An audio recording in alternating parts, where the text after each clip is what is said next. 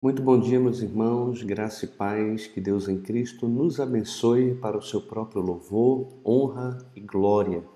Que Deus em Cristo seja abençoado através da sua, seja louvado através da sua vida, da sua família, da sua casa, do seu trabalho, que em tudo Deus te dê graça para que você possa continuar glorificando o nome dele em todo o tempo e em todas as coisas. Vamos orar e pedir ao Senhor que nos abençoe por meio da leitura da Sua palavra. Pai, muito obrigado mais uma vez por essa manhã. Em nome de Jesus, eu rogo ao Senhor que fale o nosso coração pela Tua palavra.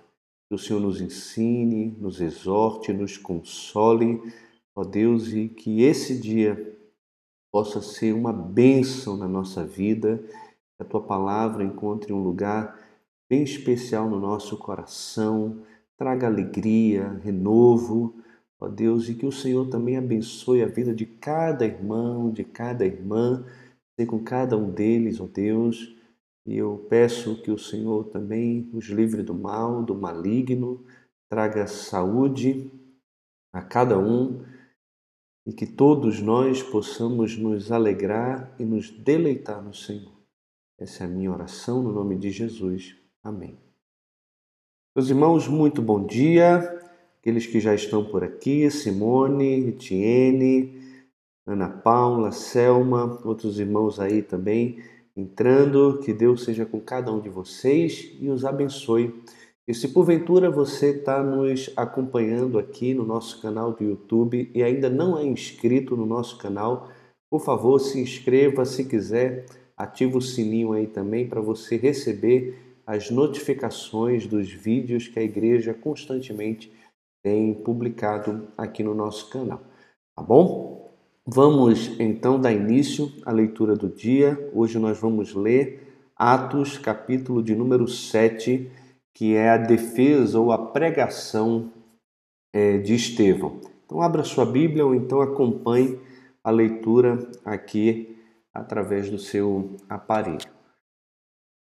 Nós terminamos ontem, né, mostrando que Estevão ele foi de forma injusta arrastado para o sinédrio, é, levantaram algumas falsas testemunhas contra eles, alguns homens foram subornados para mentirem a respeito é, do que Estevão estava pregando e ensinando, e disseram, o texto diz que eles não podiam resistir à sabedoria e ao espírito que estava em Estevão. E no final, todos eles ali olhavam para Estevão e viram o seu rosto como se fosse rosto de um anjo. Então a gente vê que essa perseguição a Estevão está diretamente atrelado ao testemunho que ele dava de que Jesus era de fato o Messias. Então ele foi acusado falsamente de blasfêmia. E aqui no capítulo 7, né, do versículo 2 em diante, a gente vai ver que o discurso de Estevão, ele denuncia a presente rejeição de Jesus por Israel como um ponto culminante da sua longa rejeição, tanto da mensagem como também dos mensageiros de Deus. Vamos começar então a leitura do dia, que diz assim: Então lhes perguntou, lhe perguntou o sumo sacerdote: Porventura é isto assim? Estevão respondeu: Varões, irmãos e pais, ouvi. O Deus da glória apareceu a Abraão, nosso pai, quando estava na Mesopotâmia, antes de habitar em Arã. E lhe disse: Sai da tua terra e da tua parentela e vem para a terra que eu te mostrarei. Então saiu da terra dos caldeus e foi habitar em Arã, e dali, com a morte de seu pai, Deus o trouxe para esta terra em que vós agora habitais. Nela não lhe deu herança, nem sequer o espaço de um pé, mas prometeu dar-lhe a posse dela e depois dele a sua descendência, não tendo ele filho. E falou Deus que a sua descendência seria peregrina em terra estrangeira, onde seriam escravizados e maltratados por quatrocentos anos. Eu, disse Deus, julgarei a nação da qual forem escravos, e depois disto sairão daí e me servirão neste lugar. Então lhe deu a aliança da circuncisão, Assim nasceu Isaque, e Abraão o circuncidou ao oitavo dia. De Isaque procedeu Jacó, e deste os doze patriarcas. Os patriarcas invejosos de José venderam-no para o Egito, mas Deus estava com ele e livrou-o de todas as suas aflições, concedendo-lhe também graça e sabedoria perante Faraó, rei do Egito, que o constituiu governador daquela nação e de toda a casa real. Sobreveio, porém, fome em todo o Egito, e em Canaã houve grande tribulação, e nossos pais não achavam mantimentos. Mas tendo ouvido Jacó que no Egito havia trigo, enviou pela primeira vez os nossos pais. Na segunda vez, José se fez reconhecer por seus irmãos e se tornou conhecida de Faraó a família de José. Então José mandou chamar a Jacó, seu pai, e toda a sua parentela, isto é, setenta e cinco pessoas. Jacó desceu ao Egito e ali morreu, e ele e também os nossos pais, e foram transportados para Siquém e postos no sepulcro que Abraão ali comprara a dinheiro aos filhos de Amor. Como, porém, se aproximasse o tempo da promessa que Deus jurou a Abraão, o povo cresceu e se multiplicou no Egito, até que se levantou ali outro rei que não conhecia José. Este outro rei tratou com astúcia a nossa raça e torturou os nossos pais, a ponto de forçá-los a enjeitar seus filhos para que não sobrevivessem.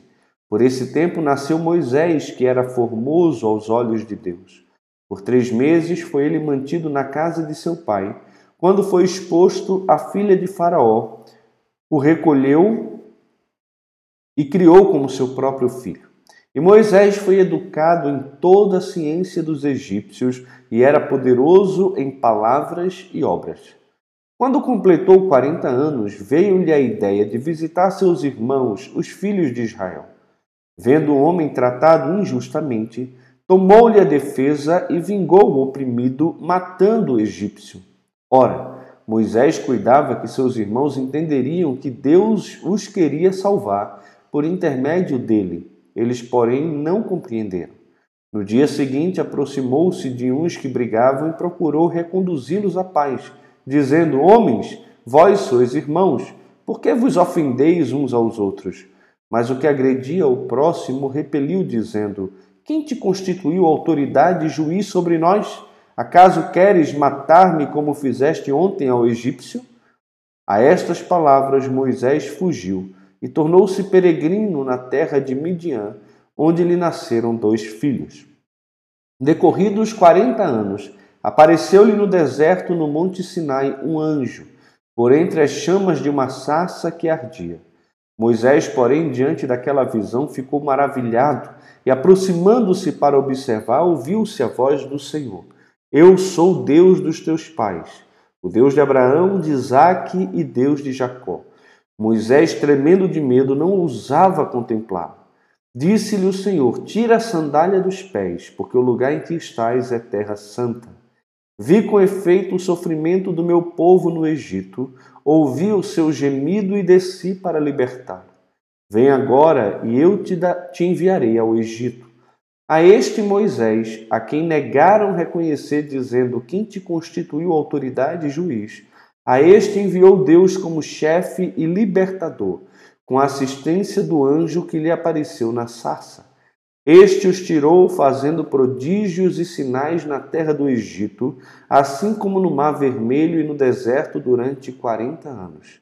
Foi Moisés quem disse aos filhos de Israel: Deus vos suscitará dentre vossos irmãos um profeta semelhante a mim é este Moisés quem esteve na congregação no deserto, com o anjo que lhe falava no Monte Sinai e com os nossos pais, o qual recebeu palavras vivas para nulas transmitir, a quem nossos pais não quiseram obedecer, antes o repeliram e no seu coração voltaram para o Egito, dizendo a Arão: Faze-nos deuses que vão adiante de nós porque quanto a este Moisés que nos tirou da terra do Egito, não sabemos o que lhe aconteceu.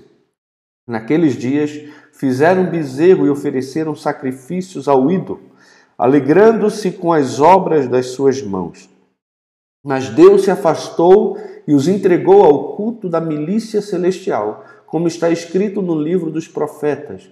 Ó casa de Israel, porventura me oferecestes vítimas e sacrifícios no deserto pelo espaço de quarenta anos, e acaso não levantastes o tabernáculo de Moloque e a estrela do deus Renfã, figuras que fizeste para as adorar?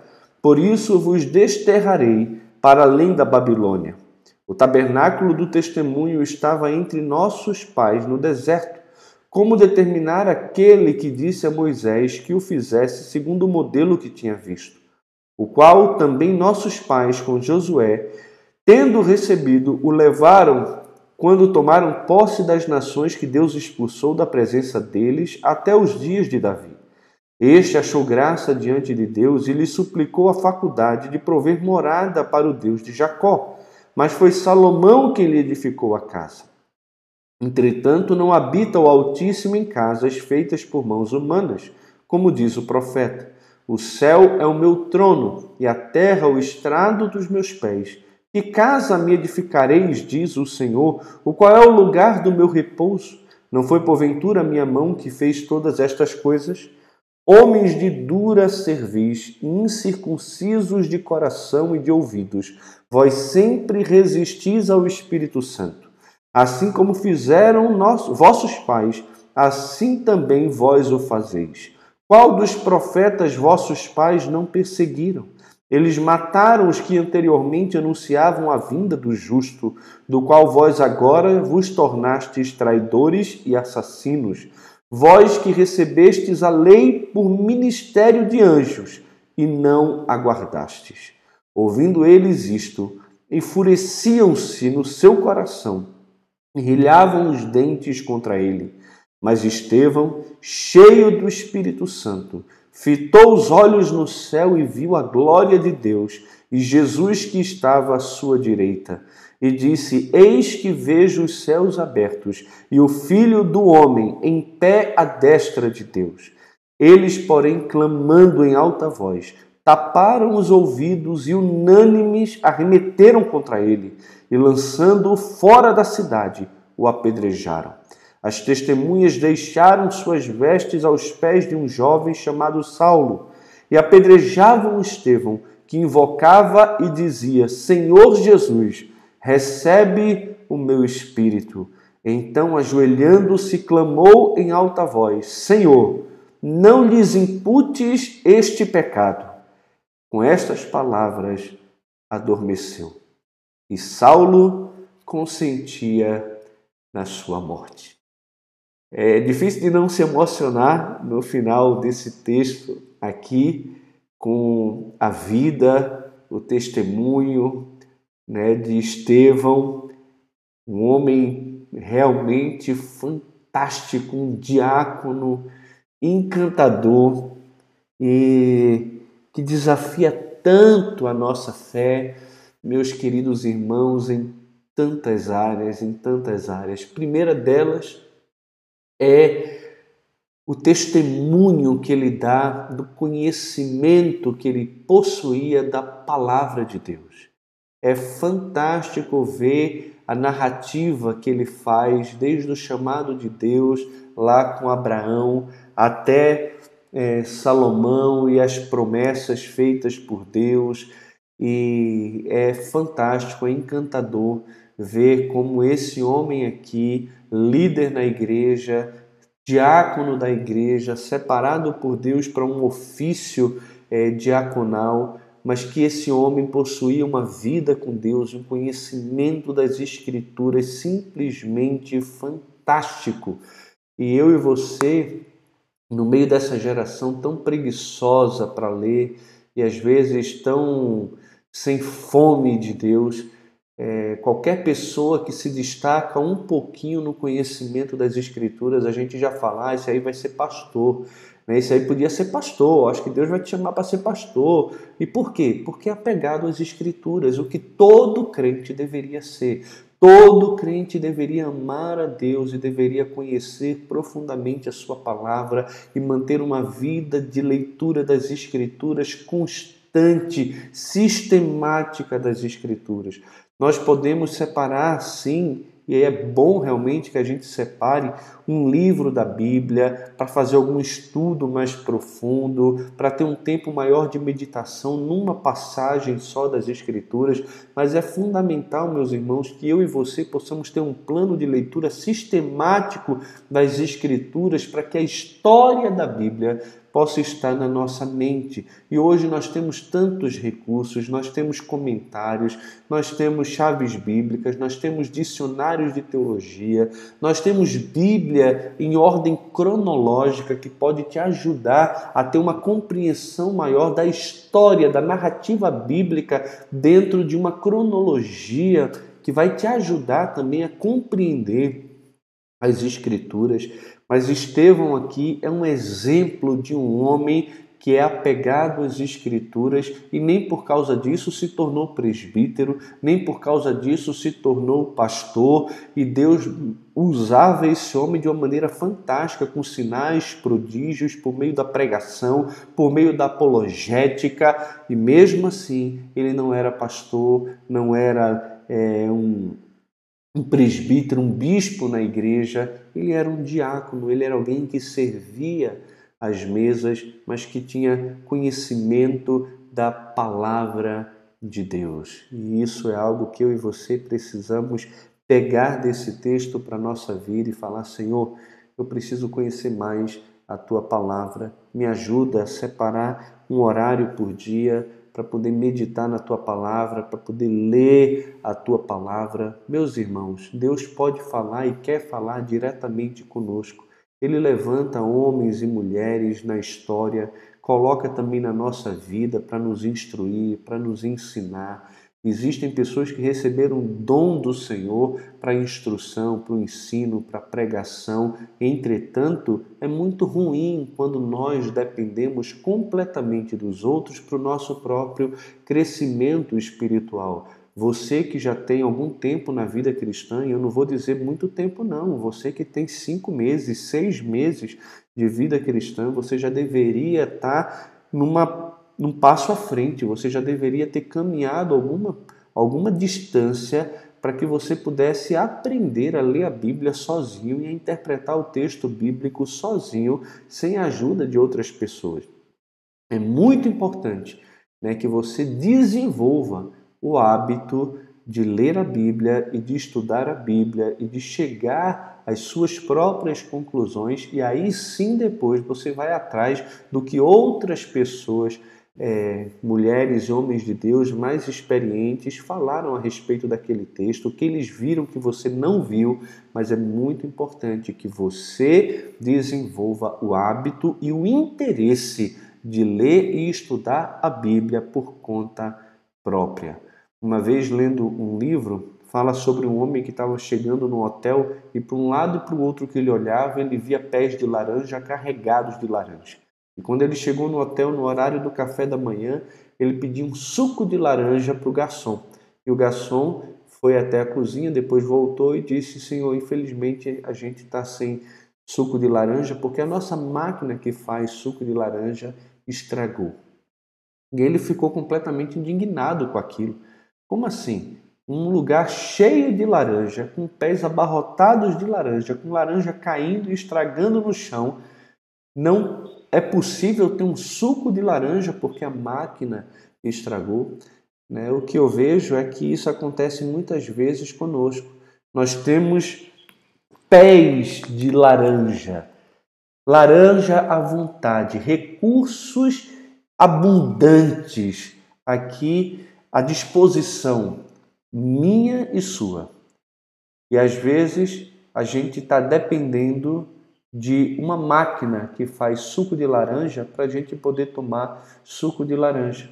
Quando qualquer um aqui, mesmo que não tenha máquina, poderia pegar a laranja, espremer a laranja no copo e ter o suco da laranja.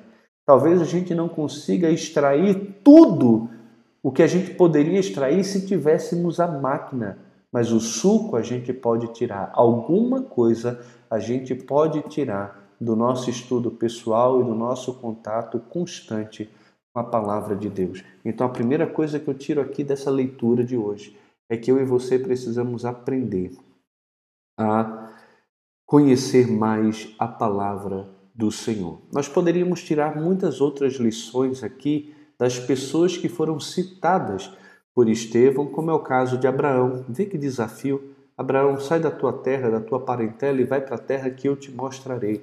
Eu e você gostamos muito de ter controle de tudo, não é verdade?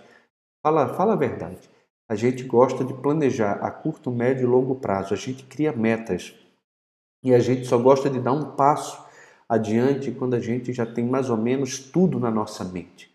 E muitas vezes o Senhor nos chama simplesmente a confiar nele e a tomarmos passos de fé sem sabermos o destino e nem o caminho que ele mesmo vai traçar para a gente. Né? Sair da terra, da parentela e ir para uma terra que Deus ainda iria mostrar. Isso aqui exigiu muita fé de Abraão, determinação e iniciativa. Iniciativa.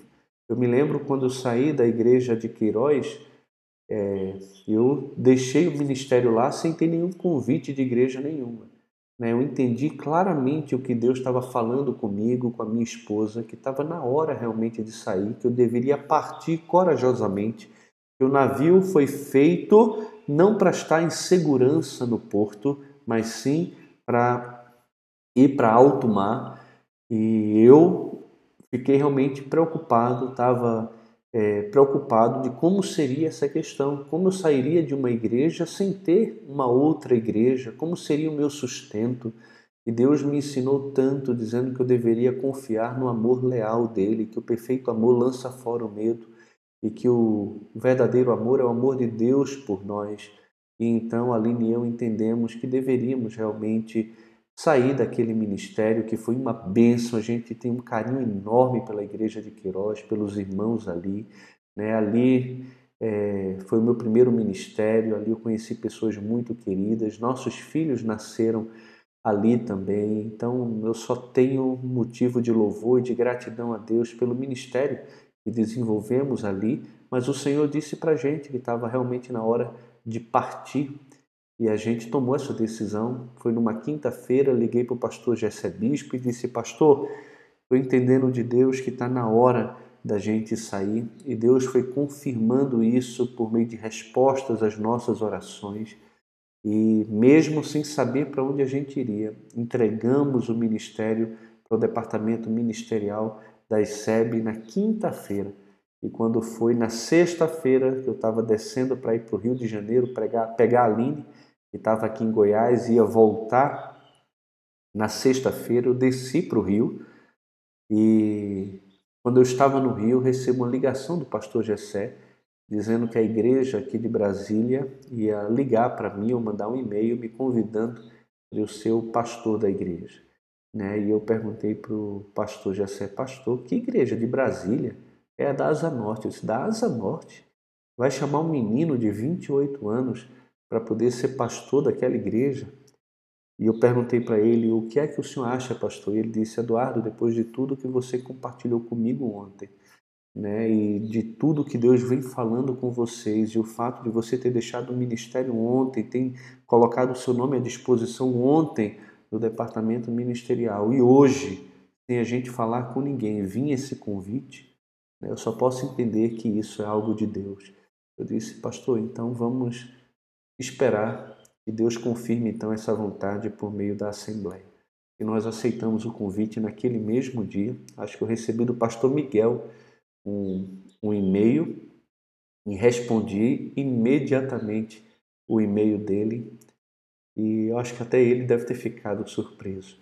Mas muitas vezes Deus nos chama e exige de nós um passo de fé, mesmo que a gente não veja tudo e nem saiba tudo a gente precisa confiar que Ele sabe e Ele está nos guiando para o caminho que Ele quer nos guiar.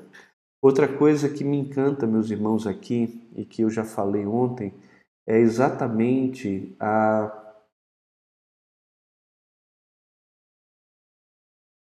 a coragem, a ousadia que os homens de Deus aqui no início da igreja demonstram. É, a gente já viu Pedro e João diante do sinédrio, falando que importava mais agradar a Deus do que aos homens. A gente já viu eles novamente no seu sermão pregando ousadamente e afirmando novamente: Vós matastes o santo e o justo. E aqui novamente, depois de fazer toda uma exposição, mostrando que de fato Jesus era o profeta que viria, como foi declarado por Moisés, Estevão, aqui, ele chega e repreende de uma forma muito dura esses homens que eram líderes na, da nação e que se consideravam completamente espirituais, cheios de Deus, de sabedoria, guardiões da lei. E olha o que ele fala aqui: homens de dura cerviz e incircuncisos de coração e de ouvido. Vós sempre resistis ao Espírito Santo, como fizeram vossos pais, também vós o fazeis. Meus irmãos, que palavra dura essa daqui. No nosso mundo, no nosso tempo do politicamente correto, que todos nós temos medo de ofender a quem quer que seja, nós aprendemos com os apóstolos, com o Senhor Jesus e com o próprio Estevão que não devemos ter medo e nem sermos covardes em confrontar os homens nos seus pecados. Estevão aqui diz que esses homens eram arrogantes, totalmente cheios de si, homens de dura cerviz que não se curvam, são incapazes de se humilhar, de se curvar, de sair do seu pedestal de glória, de exibicionismo. Eles eram incircuncisos de coração. A circuncisão, que era algo que eles tanto valorizavam, eles aqui estão sendo condenados e julgados por Estevão como sendo incircuncisos no coração. Como o povo de Israel voltou para o Egito no seu coração e estavam adorando a outros deuses. Esses homens eram muito bonitos por fora e aparentavam ter uma espiritualidade extraordinária, quando na verdade eram incircuncisos de coração. E deixa eu falar uma coisa para vocês que nós já falamos outras vezes nas leituras dos evangelhos. Se você é crente, participa da igreja, vem para a igreja, Todo domingo está na igreja, dá até o dízimo, levanta a mão para louvar o Senhor, mas no seu dia a dia, durante a semana, você não lê a Bíblia, não ora, não compartilha a sua fé com ninguém, você não encontra relevância para Deus no seu dia a dia, você está sendo hipócrita, você está sendo como esses líderes religiosos aqui, que é muito bonito por fora, é elogiado pelas pessoas, mas que lá dentro, no coração, está longe de Deus. Deixa eu te falar, essa tua espiritualidade superficial não vai te salvar. Ou você se arrepende do seu pecado de fato se circuncida no coração, despojando o corpo da carne e todo o pecado, se arrependendo verdadeiramente, buscando e amando a Deus de todo o coração, ou você vai para o inferno, você vai perecer. Não viva uma vida que pode ser bonita aos olhos de Deus, mas conden... dos homens, mas condenável aos olhos de Deus. Não queira ser julgado pelos homens, você será julgado pelo Senhor. É Ele que conhece o nosso coração, a nossa fé e se de fato o amamos ou não. Se volte para Deus e nós, irmãos, tenhamos coragem de confrontar não só os nossos irmãos que estão em pecado e estão vivendo uma vida de hipocrisia, como também aqueles que não conhecem a Deus, que estão perecendo e indo para o inferno. É necessário ter ousadia e coragem, como Estevão demonstrou aqui, como os apóstolos demonstraram é, aqui em Atos também que nós somos cheios do Espírito Santo. Um homem cheio do Espírito Santo, uma mulher cheia do Espírito Santo, não tem temor de Deus, mas tem acima de tudo a alegria e o privilégio de servir ao Rei dos Reis e Senhor dos Senhores. Em Gálatas 1, versículo 17, o apóstolo Paulo vai dizer que se ele procurasse agradar os homens, ele não seria servo de Cristo. E nós somos servos de quem? Dos homens ou servos de Cristo? Se somos servos de Cristo, devemos pregar a palavra de Cristo e exortar os homens que se arrependam e se entreguem, se rendam completamente ao Senhor. Ele condena aqui a atitude dos pais que mataram os profetas e ele vai dizer que esses profetas anunciavam o justo, do qual agora vós vos tornastes traidores e assassinos. Vós que recebestes a lei por ministério de anjos e não a guardastes. Como não guardaram a lei? Porque a lei apontava para Cristo. A lei sempre apontou para Cristo e para a superioridade de uma nova aliança né, e de um novo sacrifício que seria feito. Sacrifício não feito por animais, mas feito pelo próprio servo do Senhor, que iria sofrer em nosso lugar para poder levar sobre si a iniquidade de todos nós. A lei apontava para isso. A lei apontava para Cristo e esses homens, ao matar o, justo, trair e assassinar Jesus, eles não guardaram de fato a palavra de Deus. E aí, como consequência dessa pregação bíblica, cristocêntrica, ousada, cheia do Espírito Santo, o que é que acontece? Eles se enfureceram no coração e rilhavam os dentes contra ele. Mas aqui a gente tem então uma ação de Deus extraordinária. O Senhor dá a Estevão a graça de, cheio do Espírito Santo, poder contemplar, meus irmãos, a glória de Deus e poder ver Jesus à sua direita. Diante de uma visão dessa, nenhum homem e nenhuma mulher e ninguém tem medo de ser apedrejado, tem medo de ser martirizado, tem medo de ser morto, porque ele sabe que a morte é simplesmente um passo para que ele possa entrar nessa glória que agora ele pode contemplar. Eu e você, de alguma forma, por causa das Escrituras e pela habitação do Espírito Santo, nós temos vislumbre dessa glória de Deus. A palavra de Deus vai dizer: e jamais olhos viram nem ouvidos ouviram, e nunca penetrou no coração humano aquilo que Deus tem preparado para aqueles que o amam. Mas muitas vezes a gente para aqui nesse versículo e a gente não continua para o próximo versículo, que diz o seguinte: Mas Deus nulo revelou pelo Espírito Santo que nos foi otorgado.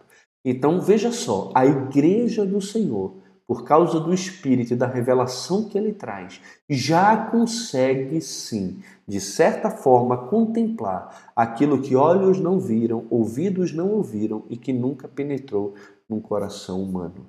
Às vezes, Deus nunca não vai agir comigo e com você como agiu com Estevão e vai abrir os céus para que possamos ver a sua glória e Jesus à sua direita mas por meio da Sua palavra e pelo Seu Espírito, nós já temos um vislumbre dessa glória e ansiamos essa glória e esse encontro com Cristo e com o nosso Deus bendito. Não tenhamos medo, meus irmãos, o que Deus tem preparado para nós é muito superior a qualquer coisa que nós possamos enfrentar, qualquer perseguição, qualquer luta que nós possamos enfrentar aqui nesse mundo.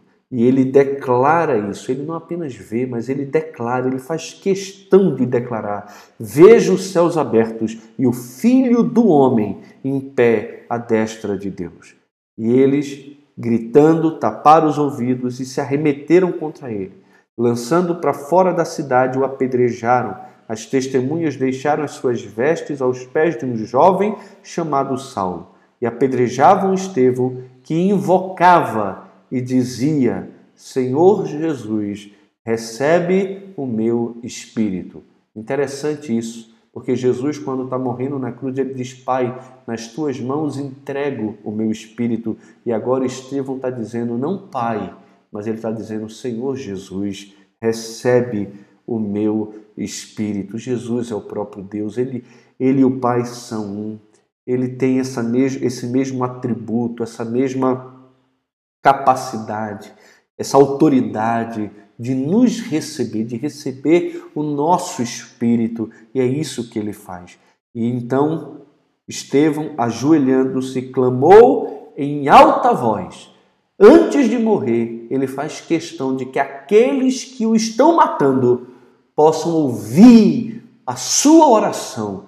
E a sua oração foi a oração de Jesus: Senhor, não lhes imputes este pecado. E com estas palavras adormeceu. Esse homem viveu para Cristo, pregou a Cristo, chamou os homens ao arrependimento e à fé em Jesus, e no final da sua vida ele contempla a Cristo e ele tem a mesma atitude que Jesus teve. Tanto na sua vida como também na sua morte, ele apontou para Jesus. E o que é lindo aqui também nesse texto, meus irmãos, que a gente não pode deixar de perceber, é que Estevão, quando está sendo apedrejado, ele invocou o Senhor Jesus e diz que ele aqui diz o seguinte: Vejo os céus abertos e o Filho do homem em pé à destra de Deus. Jesus não está sentado à destra de Deus como a gente vê nos outros textos, mas aqui Estevão vê Jesus em pé à destra de Deus. É como se diante do testemunho do seu servo diante da atitude piedosa dele, diante da fidelidade dele, Jesus, sabendo que ele iria morrer, se levanta do seu trono para poder receber o servo que em breve seria recebido nos céus. Que coisa linda! Eu e você possamos alimentar no nosso coração a expectativa de sermos recebidos por Jesus no seu céu, no seu trono de glória. Eu e você não permitamos jamais que as perseguições, as lutas e as dificuldades do tempo presente venham embaçar a nossa visão da glória celestial. Deus em Cristo, meus irmãos, nos abençoe para sua própria honra, glória e também louvor.